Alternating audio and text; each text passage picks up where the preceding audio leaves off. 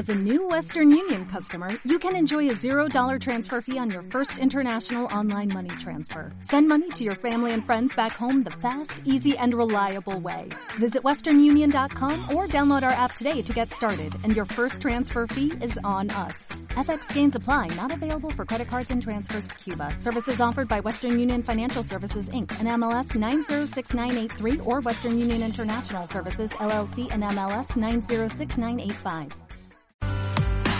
Bueno, definiciones contundentes de Eugenio Zaffaroni instalando dos conceptos, dos categorías que ahora vamos a intentar comprender. Una es la de proscripción y otra es la de indulto. Estamos en comunicación telefónica con el constitucionalista Alberto Garay. Muchísimas gracias, Alberto, por estar en la pregunta sin fin.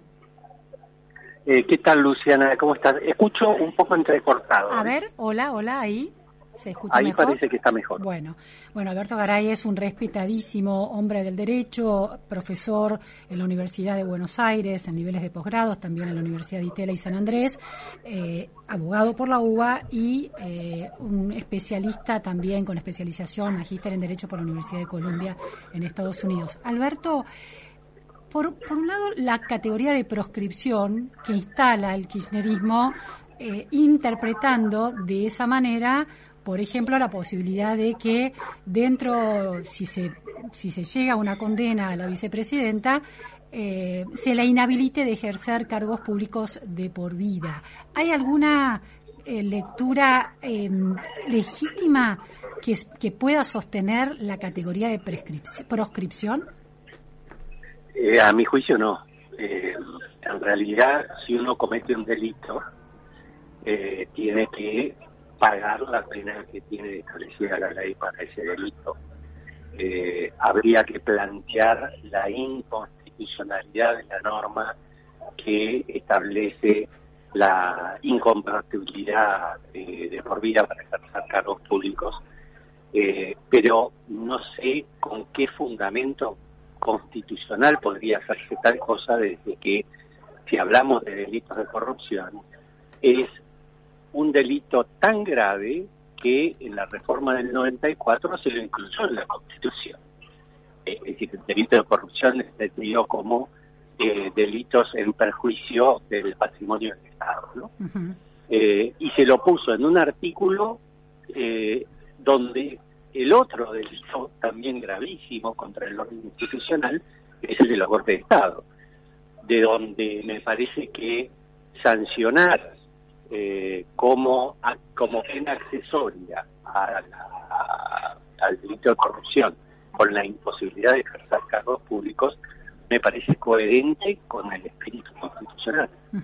Es decir, que la categoría de proscripción, que en realidad es de por sí un delito, ¿no? Que un gobierno proscriba a alguien o un poder busque proscribir a una figura en relación a su participación en la vida pública, es una lectura política, insostenible en términos jurídicos. Absolutamente. Es decir, la proscripción eh, puede ser eh, condenable cuando no se funda en la comisión de un delito eh, cometido en el ejercicio de la función pública. Claro. Eh, si uno comete delitos en el ejercicio de la función pública, ¿qué garantía puede ser esa persona el día de mañana para ejercer nuevos cargos públicos? Para mí ninguna. A ver, si, eh, me parece es interesante la argumentación que hizo porque completa eh, la inhabilitación de cargos públicos. Si fuera injusta, sería una proscripción, pero sí, sí se demuestra que si la justicia llega a la conclusión de que hay un delito, la inhabilitación de cargos públicos es inhabilitación de cargos públicos y no proscripción. Que hay un delito cometido en el ejercicio de la función pública, Claro, con perjuicio del erario público. Claro. Está clarísimo. Ahora, la otra cuestión es como el kirchnerismo, y en ese caso eh, un jurista que adhiere a esa fuerza política como Zaffaroni plantea que en realidad detrás de esta causa, si se llega a una condena, en realidad es una lectura también viciada y política, con intencionalidad política, lo que están planteando es la figura del indulto. ¿Cómo funciona esa categoría, la figura del indulto en el sistema judicial argentino? El indulto es otra herramienta que está prevista constitucionalmente en manos del presidente. Eh, la constitución no es lo minuciosa que sería deseable, prevé que el, eh, presidente puede indultar las condenas y conmutar las penas. Eh, es si un condenado le quedaran, lo condenan a cinco años de prisión y ya cumplió dos, bueno, conmutemos las otras tres, el presidente puede hacerlo. Indulto una persona es condenada por un delito, imaginemos, por corrupción, por eh, alguna forma de defraudación del, del erario público. en tal caso, si hay condena firme, cosa que se discute en doctrina porque la Constitución no habla de que tenga que haber condena firme, eh, pero si hay condena firme a mi juicio, es otra herramienta de la que dispone la Constitución en manos del presidente y según como está redactado el artículo eh, de la Constitución, eh, no tiene ningún tipo de inhibición el presidente para poder ejercer esa atribución. Algunos dicen que eh, si se trata de delitos de corrupción, no, porque en realidad el artículo 36 de la Constitución eh, lo declara imprescriptible y en realidad eh, no es así. El artículo 36, a mi modo de ver, bien leído, lo que declara imprescriptible es el, el golpe de Estado y las sanciones que prevé a raíz de, los, golpe de Estado. Y todo lo que se haga a raíz de un golpe de Estado que lo declara nulo. Todo eso la Constitución dice que debe ser imprescriptible. Pero después en un tercer párrafo eh, incorpora esto de, los delitos de corrupción, no se remite a lo que dijo con anterioridad y no incorpora aquí el tema de la imprescriptibilidad, por ejemplo. Otros dicen, bueno, pero los tratados que se han firmado en materia de corrupción, sí, pero de todos modos un tratado nunca podría modificar la Constitución, cosa que jurídicamente también está discutida, eh, como muchas cosas en materia constitucional. Eh, pero eh, lo cierto es que la Constitución tiene un artículo expreso, que es el 27, que dice que los tratados no pueden modificar las previsiones de derechos públicos que están previstas en la Constitución. De donde eh, aunque lo dijera expresamente un tratado, eh, como es una atribución específica del presidente que no está condicionada en la Constitución, yo creo que la interpretación más razonable es eh, reconocer en el presidente esa facultad y en el caso de que hubiera condenas, bueno, en tanto se tratara de condenas firmes, el presidente siempre podría indultar a aquellos condenados por esos delitos. ahora, ahora, en el caso de una de una condena eh, por un delito de corrupción eh, en el Estado, el, la, el indulto, ¿cómo, ¿cómo se aplicaría? Es decir, la persona que iba a estar presa quedaría libre, pero además podría ejercer cargos públicos. Bueno, hay que ver la extensión del indulto. Eh, si eh, lo extiende a la accesoria, que es la de ejercer cargos públicos, y probablemente sí, podría ser. Podría ser también, es decir, el, indulto levanta la pena en todos los sentidos. El indulto es, el eh, indulto que es, no es declarar inocente a esa persona. ¿Cómo se interpreta el indulto? ¿Qué quiere decir? Eh, justamente así. Es decir, el indulto no limpia la pena, el, el, condenado siempre va a ser un condenado por ese delito. Lo que pasa es que se le permite no cumplir la condena. Mm, claro. Entonces, si la condena suponía prisión, pero además suponía inhabilitación de cargo público, eso quedaría suspendido. Y si, si engloba todo, sí el, un indulto, un presidente puede decidir indulto para la prisión efectiva, pero no necesariamente para lo otro. ¿Se hacen, se pueden trazar esas distinciones? Podría hacerlo. Nunca pasó. Nunca pasó porque además eh, no hay muchos casos en la jurisprudencia, eh, mucho menos por corrupción, que es algo que surge a partir del 94. Eh, entonces, los casos que hay no tienen mucha relación con esto. Pero, por ejemplo, para traer un caso de, otro país. Eh, en, si usted recuerda, en Estados Unidos, después de que eh, se hizo el impeachment contra Nixon y se, se va Nixon y asume Ford, que era el vicepresidente, Nixon también había merecido procesos por otras causas y condenado por otras causas, y eso mereció el indulto de Ford. Eh, él no fue preso por los delitos que se lo había condenado. ¿Y cuál, es, cuál fue el argumento? Digo, porque es una señal inquietante para la sociedad que un presidente que cometió delitos graves, en este caso de Nixon está clarísimo, haya sido encontrado culpable, pero el presidente que lo reemplaza eh, perdone esa pena. ¿Cuál es el argumento que, sostiene, la lógica que sostiene esa decisión?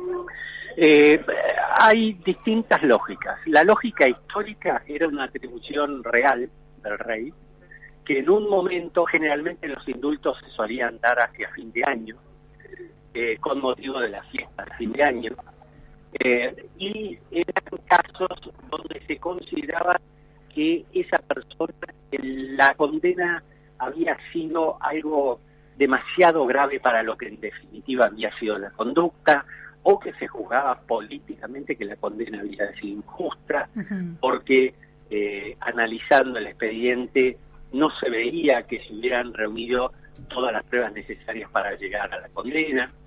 Eh, en este caso, eh, un argumento, hasta ahora no se lo usó nunca, porque nunca, después del 94, nos presentamos ante un caso como este, eh, en este caso una razón podría ser la misma que se suele utilizar con las amnistías, que es la pacificación.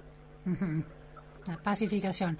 El, presidente tiene que argumentar la razón por la cual dicta el indulto. Sí, sí, él tiene que argumentar y además le tiene que pedir al tribunal de juicio que le explique cómo han sido los antecedentes del caso. Y entre los, eh, ¿en qué en qué artículo de qué código está descrita la figura del indulto, Alberto? Está en la Constitución, en el artículo 99 el inciso, no me acuerdo si es el cuarto o el quinto, eh, y el eh, delito de corrupción como delito contra eh, el orden democrático está en el 36 de la Constitución. Claro. Ahora, em, la comparación o la referencia histórica, el antecedente histórico de un rey eh, plantea dos cuestiones, que eso tuvo en el origen un nivel de discrecionalidad enorme, un rey, ¿no? En un sistema jerárquico social, el rey que dispone de la vida de los otros y que, bueno, eh, discrecional e inclusive un, un avance sobre una decisión judicial. Eso eh, entiendo que pueda funcionar en un régimen monárquico, pero ¿cómo afecta a una democracia con el grado de desarrollo de las democracias actuales? Por ejemplo, en el caso de Nixon, ¿cómo, cómo afectó en el debate público la idea de que un presidente podía indultar a un expresidente cuando estaba demostrado que había cometido un delito? ¿Qué reacciones se produjeron, recuerda? Sí, eh, eh, tuvo reacciones eh, dentro de los demócratas. Eh, para los republicanos eh, consideraban que lo de Nixon había sido todo un armado político, una exageración, eh, un poco como hoy día los republicanos viven los ataques contra Trump. Claro. en ese sentido, yo le diría que no veo demasiada diferencia a lo que pasaría acá. Un sector diría que es una barbaridad, que es hacer uso de una atribución monárquica como dice, ha dicho el mismo presidente, que él nunca usaría el indulto por esa razón. Claro. Eh, y otros eh, dirían que en realidad una figura pública que ha merecido el voto popular, dos veces presidente de la nación, una vez vicepresidenta, eh, y a partir de ahí argumentarían políticamente cuál es la razón por la cual sería conveniente un indulto. lo que pasa es que está en la Constitución, más allá del impacto que pueda tener para cómo nosotros hoy concebimos eh, el, orden democrático, cómo eh, internalizamos la gravedad enorme de los delitos de corrupción, sobre todo en un país que se hunde cada día más en la pobreza. Eh, gente que se ha enriquecido a costa del Estado, que es gravísimo, eh, aún así está en la Constitución y es una atribución del presidente que uno espera que la use sabiamente. Eh, mm. Pero es un poco lo que pasó en su momento cuando eh, Macri designó por decreto a Rosati y a Rosenkrantz, ¿se acuerdan? Sí, sí. que todo el mundo saltó, eh, todo el mundo no, mucha gente saltó eh, furiosa que como lo designaba por decreto y en realidad es una facultad que tiene el presidente según la Constitución en época de receso del Senado. Ahora, ahí no hay una diferencia porque esos nombramientos debieron ser confirmados por el Senado y efectivamente se confirmaron. ¿El indulto tiene que ser confirmado por el Senado? No, no, no. E, esa es una diferencia importante que la que marca. Sí, sí, estoy de acuerdo. El Senado tenía el poder de decirle no, no, así no, estos, estos dos miembros no pueden ingresar porque no aprobamos el modo que se hizo. Sí, exacto. Eh, una última, dos últimas cuestiones, Alberto. En la historia jurídica argentina, ¿cuáles son los casos de, es, ha sido frecuente el indulto o cuáles son esos casos? No, eh, ha sido muy poco frecuente. El primer caso es uno de 1922, eh, que era una persona condenada por robar eh, unas naranjas, no me acuerdo si era uno o dos kilos de naranjas, y el presidente en 1922 consideró que era una pena, eh, una condena eh, que no tenía ninguna razón de ser para una persona que en definitiva estaba robando para Claro, claro. Eh, después hay algunos ¿Quién era Alvear? ¿Era Alvear, no, presidente en ese momento? No sé si era Alvear o Irigoyen, ah, no me acuerdo. No me acuerdo si ya había asumido Alvear. y el otro, después hay dos o tres casos más donde ha habido, eh, se ha reconocido eh, la posibilidad de indultos. La Corte en un caso no, entró en el fondo de la cuestión, sino que se lo sacó de encima eh, argumentando razones formales.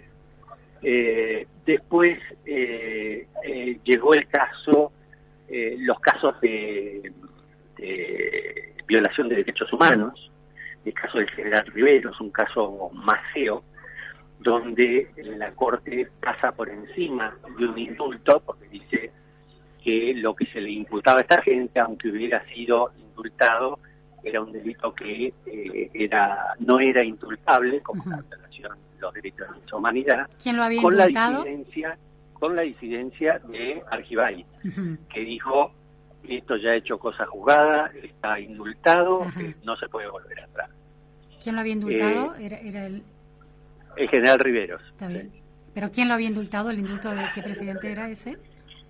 Eh, Menem. Ah, de Menem, de los indultos de Menem está hablando. Claro, exacto. Sí, sí, sí. Y, mm, y después de eso. Y después de eso, que yo recuerde ahora, no hay otros casos.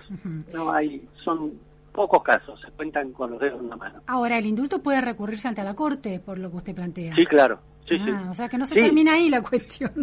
no, no, lo van a cuestionar en primera instancia, casación y corte. Claro. Sí, sí, seguro.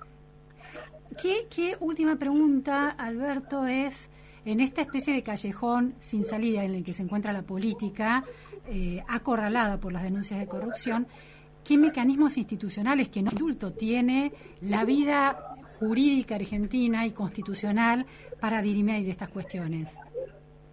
Bueno, aceptar el, aceptar lo que dice la ley, y aceptar lo que dicen los tribunales que dicen la ley.